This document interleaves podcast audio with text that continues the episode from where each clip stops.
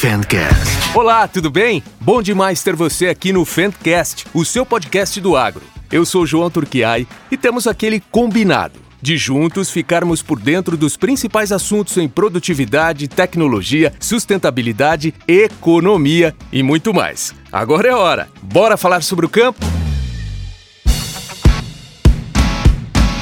É, eu não destaquei economia à toa aí na abertura. O assunto é crédito. Sim, vamos falar sobre recursos para o agro no Brasil.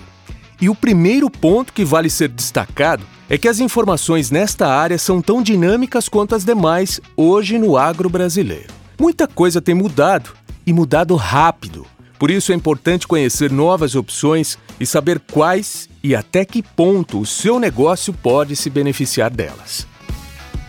A demanda por empréstimos é crescente e isso tem levado o produtor a ficar cada vez mais atento à diversificação de fontes, já que os recursos públicos são insuficientes para garantir empréstimos o ano todo. E é justamente aí que estão as mudanças mais significativas. Muito mais que uma sopa de letrinhas, os CRAS, certificados de recebíveis do agronegócio, dispararam nos últimos anos. E o FIAGRO, que representa os fundos de investimento nas cadeias produtivas agroindustriais, chega com força para impulsionar o agro por meio do mercado de capitais. Dois craques vão falar desses assuntos aqui com a gente. O economista Antônio da Luz, que é doutor em Economia do Desenvolvimento pela PUC do Rio Grande do Sul e CEO da Agromani, e o coordenador comercial da Acofinance, exclusivo Fent, Pedro Bueno. Antônio da Luz, muito obrigado, bem-vindo ao Fentcast. Olá, João, que prazer meu, prazer meu estar contigo, espero poder contribuir. Então explica pra gente, o que é que levou a essa virada de chave da representatividade que o crédito rural oficial tinha nos anos 90 para que ele tem hoje aqui no Brasil? Bom, o crédito rural no Brasil, em primeiro lugar, eu acho que é importante sermos uh, justos né, com ele e dizer que ele foi uma grande sacada, feita lá em 1996. Logo depois que a economia foi estabilizada no plano real, veio esse sistema de crédito rural uh, oficial que dura aí até hoje, e ele nos trouxe aonde chegamos. Quando nós tiramos o dinheiro público do financiamento e colocamos o dinheiro privado, dinheiro bancário, os recursos lá de poupança, de depósitos compulsórios, é, do BNDES, pareciam ilimitados, parecia assim, um volume de dinheiro que não ia acabar nunca. Então, para o, o problema de 1996, ele era absolutamente adequado. Entretanto, João, a nossa agricultura ela foi crescendo a taxas muito superiores ao crescimento da economia brasileira. E isto começou a, opa, aquele dinheiro que parecia infinito agora é enorme, mas, mas é finito, dá com pouco, não é tão enorme assim, dá com pouco ele ficou justo, e agora ele é absolutamente insuficiente. Isso é uma notícia boa, isso é uma notícia boa, senão que nós crescemos. E quando é que se percebeu essa incapacidade do crédito rural oficial, que ainda é importante, como você explicou, mas quando é que ele deixou de ser suficiente frente à demanda? Desde 2010 nós viemos monitorando e percebendo que os produtores começaram a ir para tradings, para cooperativas, uh, outras formas de financiamento que não as oficiais. Nós começamos a ver que aquele agro que faturava 300 bilhões de reais, ele tinha um crédito rural oficial na casa de 180 bi. O problema é que hoje nós faturamos um tri e 300 e o crédito rural está ali nos 200, 200 e pouco. Então, não cresceu a capacidade de ofertar crédito nesse sistema, como cresceu a necessidade de crédito global dos produtores rurais, em particular os, os médios e grandes produtores. E uma das opções de financiamento fora do crédito rural oficial mais procuradas tem sido o certificado de recebíveis do agronegócio, que permite a captação de recursos direto dos investidores via mercado de capitais. E aí tem também o Fiagro, que a gente vai ouvir falar bastante dele daqui para frente.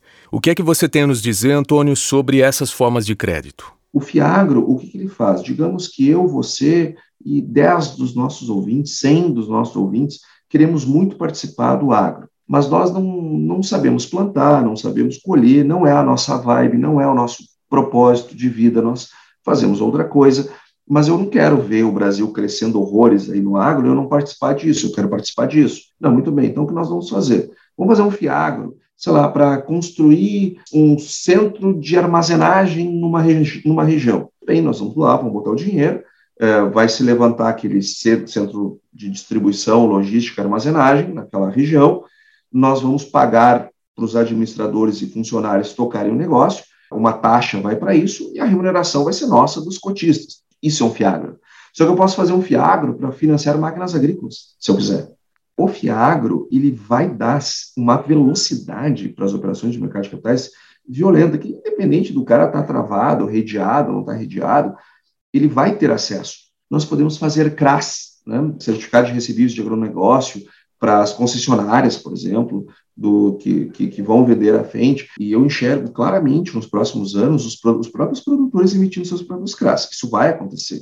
Uh, acho que daqui, sei lá, uns 10 anos, né, nós vamos ver no, produtores é, comuns lançando seus próprios CRAS. Eu não tenho dúvida disso. Bom, e aí quando o assunto é gestão da fazenda, você falou aí sobre aumentar o grau de profissionalismo. O que, que você destaca que o produtor precisa ter para apresentar ao mercado o seu negócio como viável? Nós temos que ter nos negócios balanço, DRE e fluxo de caixa, porque os negócios precisam ser geridos e não tocados. Nós somos um setor que fatura 1 trilhão e 300 bilhões de reais e não tem mais espaço para amadorismo. E quando eu estou falando fazer balanço de rei fluxo de caixa, eu não estou dizendo botar uma arma na cabeça do contador para ele fazer, não é isso. Eu estou dizendo muito mais do que isso. Estou dizendo assim, ó, o que fazer. Então, nós precisamos evoluir no nosso mercado para que, porque fazer fiagros, fazer CRAS, exigem que aquele recebível que está sendo emitido por aquele produtor, aquela CPR que está lastreando a operação, todo mundo quer saber qual é o risco que está correndo. Então, se eu vou lá faço um risco estatístico de uma carteira, eu vou apresentar um custo para o produtor. Agora, se eu quero ter juros mais baixos, inclusive mais baixos do que esses que são apresentados pelos bancos, eu preciso me apresentar como um sujeito de risco mais baixo. E é muito difícil fazer isso se eu não tiver os instrumentos, financeiros, se não tiver uma boa gestão financeira, se não cuidar, não dedicar um pouco de energia também para a parte de gestão e não apenas para a parte de, de lavoura. Eu não tenho dúvida que para dar esse cavalo de pau, nós temos também que, dentro das porteiras, evoluir uh, dessa parte de gestão econômico-financeira. Está cheio de gente grande quebrando, está cheio de gente pequena quebrando, está cheio de gente grande crescendo, gente pequena crescendo, com o mesmo governo, com a mesma logística, com o mesmo clima, com o mesmo tudo. Cadê a diferença entre, produzindo praticamente as mesmas produtividades? Cadê a diferença entre eles? Gestão. Falando agora de rede cambial, a operação para proteger investimentos e negócios dos riscos da variação do câmbio, que avaliação você faz do uso de rede para compra de máquinas, considerando o cenário econômico atual? Bom, hoje o nosso país vive uma turbulência é, muito forte e ela vem e antes parecia uma coisa conjuntural e já parece hoje estrutural, né? Porque todo ano temos uma crise nova. Se olharmos desde daquela crise que, que culminou com o impeachment da ex-presidente Dilma até hoje, o que nós estamos vendo no nosso país é uma instabilidade violenta. Essa, eh, o crescimento econômico não acontece em, em águas turbulentas, acontece em águas calmas. Então, nós, nós já estamos aí cinco, seis, sete anos seguidos de uma crise emendando na outra. Isso tudo vai parar lá na taxa de câmbio.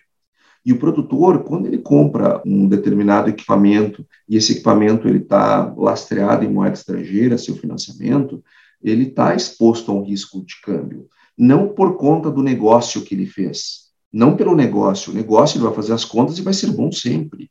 O problema da sua exposição está no ambiente econômico brasileiro. Então, fazer hedge cambial ela é, é uma saída que não é nenhuma escolha, eu diria assim, é uma necessidade. Né? Nós temos que achar o preço correto de se fazer, mas, mas o melhor momento de se fazer a melhor operação, se contrato futuro, se opções, se put spread, se call spread. Bom, aí é, é uma visão do produtor com o seu corretor. Agora, que tem que fazer hedge cambial, não tenho dúvida, porque o ambiente brasileiro exige isto. Eu estou fazendo uma operação que vou levar 5, 10 anos para pagar. Vou ficar 5, 10 anos exposto a risco cambial? É complicado. Então, vai lá, faz teu hedge cambial, aproveita teu juro baixo e vida que segue. E quem nos acompanha agora, qual a recomendação para onde é que se olha para fazer algum negócio? João, eu até fiz um, fiz um, gravei um vídeo, botei disponível lá no YouTube. É, quem quiser procurar lá, bota meu nome lá no YouTube, bota é, 2021, ano perfeito para quebrar, é, e vai achar lá o vídeo, vai entender melhor do que eu vou resumir aqui. São justamente anos como esse que os produtores colhem bem e vendem maravilhosamente bem, que foi, foi é o retrato do ano de 2021, que muitas decisões, de novo, de gestão são tomadas de maneira equivocada. Nós nunca podemos tomar decisões de longo prazo é, porque o ano está bom. E eu não posso tomar, e, e assim eu não posso também deixar de tomar uma decisão de, de longo prazo porque o ano está ruim. Eu tenho que olhar para os meus indicadores econômicos, financeiros, e é eles que me norteiam. Eu preciso olhar para a minha análise de viabilidade econômica dos meus investimentos. É isso que tenho que fazer. Se nos próximos 10 anos nós repetirmos o desempenho de 2021, maravilha, vai dar tudo certo, vai ser ótimo. Mas e se nós não repetirmos o, o 2021? E quando eu olho para os 10 anos que passaram, como é que foram? Foram um mar de rosas? Ou nós tivemos altos e baixos? Se eu pegar os últimos 100 anos, será que, que é, será que eu não percebo que o, que o negócio, agronegócio, ele tem muito, muito ciclo, ele tem muita oscilação? Então, João, eu, de novo, né? A gestão faz a diferença. Eu estar preparado para anos bons, bom, aí qualquer um está preparado. O difícil é estar preparado para anos ruins. E como é que eu me preparo para os anos ruins nos anos bons? Não adianta eu querer me preparar no ano ruim. No ruim eu não tenho nada para fazer, a não ser esperar ele passar. Mas o que eu podia ter feito para sobreviver no ano ruim, as decisões todas são tomadas nos anos bons. Eu costumo dizer o seguinte: no ano ruim você não tem escolha nenhuma. Nos anos bons, você tem várias escolhas. Então, guarde algumas escolhas para fazer nos anos ruins. E como é que eu faço isso? Com capitalização. E como é que eu capitalizo? Bom, isso eu enxergo no balanço, né? As minhas decisões de investimento, é, é, é lá, meu balanço é que eu consigo enxergar o que fazer para preparar o meu negócio para eventuais sobressaltos. E, de novo, voltamos lá para o início da nossa conversa, porque está tudo absolutamente conectado. O mercado de capitais é profissional. E se nós queremos ampliar nossa, o nosso acesso a crédito, nós temos que ser mais profissionais. Nós temos que falar a língua do mercado. Ah, mas é a língua da Faria Lima? Não, não é a língua da Faria Lima. É a língua dos instrumentos, a língua da gestão que foi criada no mundo inteiro há mais de século. Então, não é Faria Lima. Não é querer se adaptar ao mercado de capitais. Não. O nosso novo normal, digamos assim, do agronegócio é aquele que sobe a régua da gestão. Se quisermos ter mais crédito, teremos que levar os nossos níveis de gestão. Se quisermos, dentro da nossa, do nosso horizonte de substituição de equipamentos, é, é, trocar lá nossas máquinas, pegar máquinas novas da frente, que são maravilhosas, que são excelentes, que são top, eu preciso ter gestão. Não adianta eu comprar uma máquina um ano e nunca mais voltar para comprar outra porque eu quebrei. Eu preciso todo ano, dentro de uma certa regularidade, ser cliente frente, comprar equipamentos bons, e eu não faço isso se eu não mensurar os meus movimentos gerenciais. Então, não é bom para o produtor, não é bom para as empresas que vendem máquinas, não é bom para, as, para quem vende insumos, não é bom para quem fornece crédito ter produtores que estão um nível abaixo de gestão. Ô Antônio, e o que é que a gente pode esperar para os próximos anos? A certeza para 22 é o custo. E um custo mais alto, ele faz com que os preços que eu tive em 2021 ser repetidos em 22 não vão me entregar a mesma margem, porque o custo de 22 será bem mais alto que 21. Então, é, é, isso precisa, de novo, né, de novo a gestão. Muito obrigado por conversar com a gente, Antônio. Eu, João, que agradeço muito a oportunidade de estar aqui com a frente. É, seja bem-vinda, frente no nosso país, que, que, se desenvolva, que cresça, que ganhe share, que os produtores sejam muito felizes a utilizando. Nós nos sentimos muito honrados pelo convite. Um grande abraço a todos. Antônio da Luz é economista e CEO da Agromani. Bom, agora na segunda parte do Fentcast vamos saber mais sobre uma das formas de aproximar os produtores brasileiros das máquinas Fendt. A gente chama aqui para conversa e já agradece o Pedro Bueno, que é consultor Acofinance exclusivo Fent. Tudo bem, Pedro? Bem-vindo. Oi, João, como é que vai? Eu que agradeço a oportunidade, espero que esteja bem. É um prazer estar aqui contigo. Apresenta pra gente a Acofinance. A Acofinance hoje ele é o banco da fábrica da Aco. tá? Além de outras marcas que a gente tem dentro dessa companhia, a Fendt é uma marca recente no Brasil, uh, chegou final de 2018, 2019, e a nossa missão como banco de fábrica é, é 100% essa, é justamente essa, João. Suportar tanto o nosso parceiro quanto o nosso outro parceiro, que é o produtor, o agricultor lá no campo. Entender o negócio do cliente, aproximar com linhas, explicar, entrar no detalhe da atividade de cada um. Temos um país com uma diversidade climática e geográfica imensa, então uma situação num determinado estado é totalmente diferente num determinado estado, e a função é o nosso papel como banco de fábrica entender e dar soluções que atendam o produtor para adquirir o seu equipamento. E quais são as linhas de financiamento, Pedro? Hoje a gente tem linhas em reais, linhas em moeda estrangeira e linhas em reais também e provenientes do, do governo do governo, não são todos os equipamentos da Fendt que conseguem ter acesso, por uma questão de os produtos serem importados. Aqueles produtos que são importados, mas não têm similares aqui no Brasil, eles entram na condição do ex-tarifário. Então, o BNDES autoriza a gente fazer esses equipamentos via Finame Mother Frota. Os produtos que têm e não entra nessa, a gente consegue atender eles com taxas em reais, pré e pós fixadas, e também com taxas em moeda estrangeira, principalmente no, no dólar, e também temos a opção de euro, tá? com taxas bem competitivas, bem atrativas. Essa condição em moeda estrangeira, visando o cliente Fendt, que é um equipamento com ticket um pouco maior em relação, em relação ao mercado, são equipamentos de valores representativos, então assim, a gente já acaba naturalmente atacando um público que já tem uma expertise em mexer com moeda estrangeira, que já entende uma precificação da commodity, que já controla bem, já tem uma experiência. Então, tanto o banco quanto o cliente, a gente se sente bem confortável em trabalhar com esse tipo de, de linha. Mas para quem não gosta, que nem eu falei, a gente tem linhas em reais, temos linhas pro, é, pré, pós fixadas. A gente evita ter uma prateleira, né? A gente tenta moldar uh, parcelas, vencimentos, fluxos. Se o cliente trabalha com safra e safrinha, dá para ele pagar ou na safra ou na safrinha. Se ele quer pagar com fluxo trimestral, ele pode, porque ele encaixa com a pecuária. Enfim, a gente não tem uma receitinha de bolo pronta aqui. O nosso papel era aquele que falou: aproximar do cliente, entender do negócio, do fluxo dele, da atividade completa dele, dentro daquilo que a gente tem, a gente bola e propõe algo para ele. E o que, que você pode apontar de vantagens da Aquafinance para o produtor? Seria o CDC em moeda estrangeira.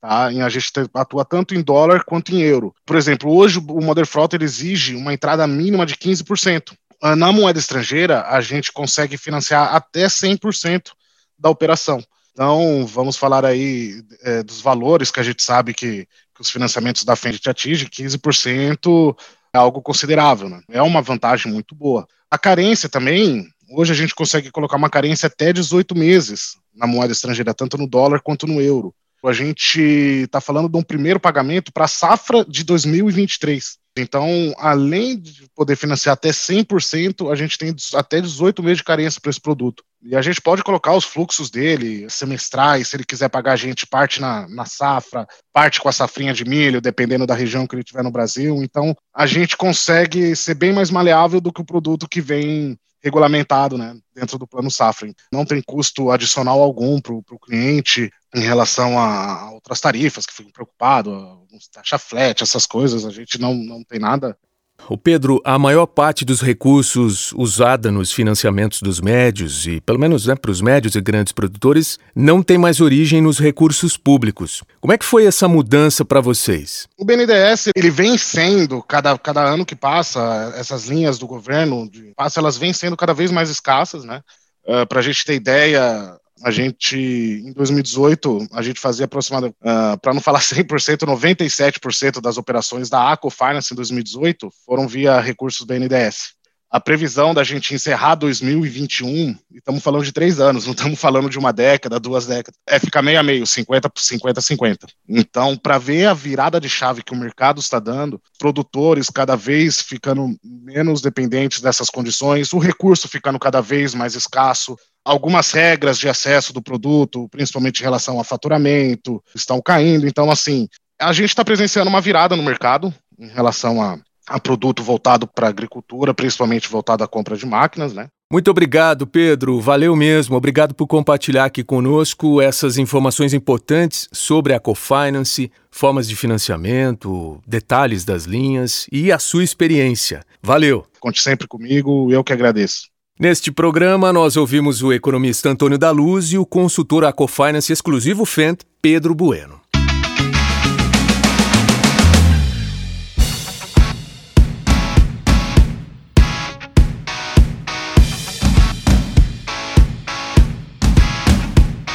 Para ouvir outras histórias, papos com quem acompanha de perto o crescimento exponencial do agro no Brasil, eu convido você a ouvir os outros episódios do Fentcast.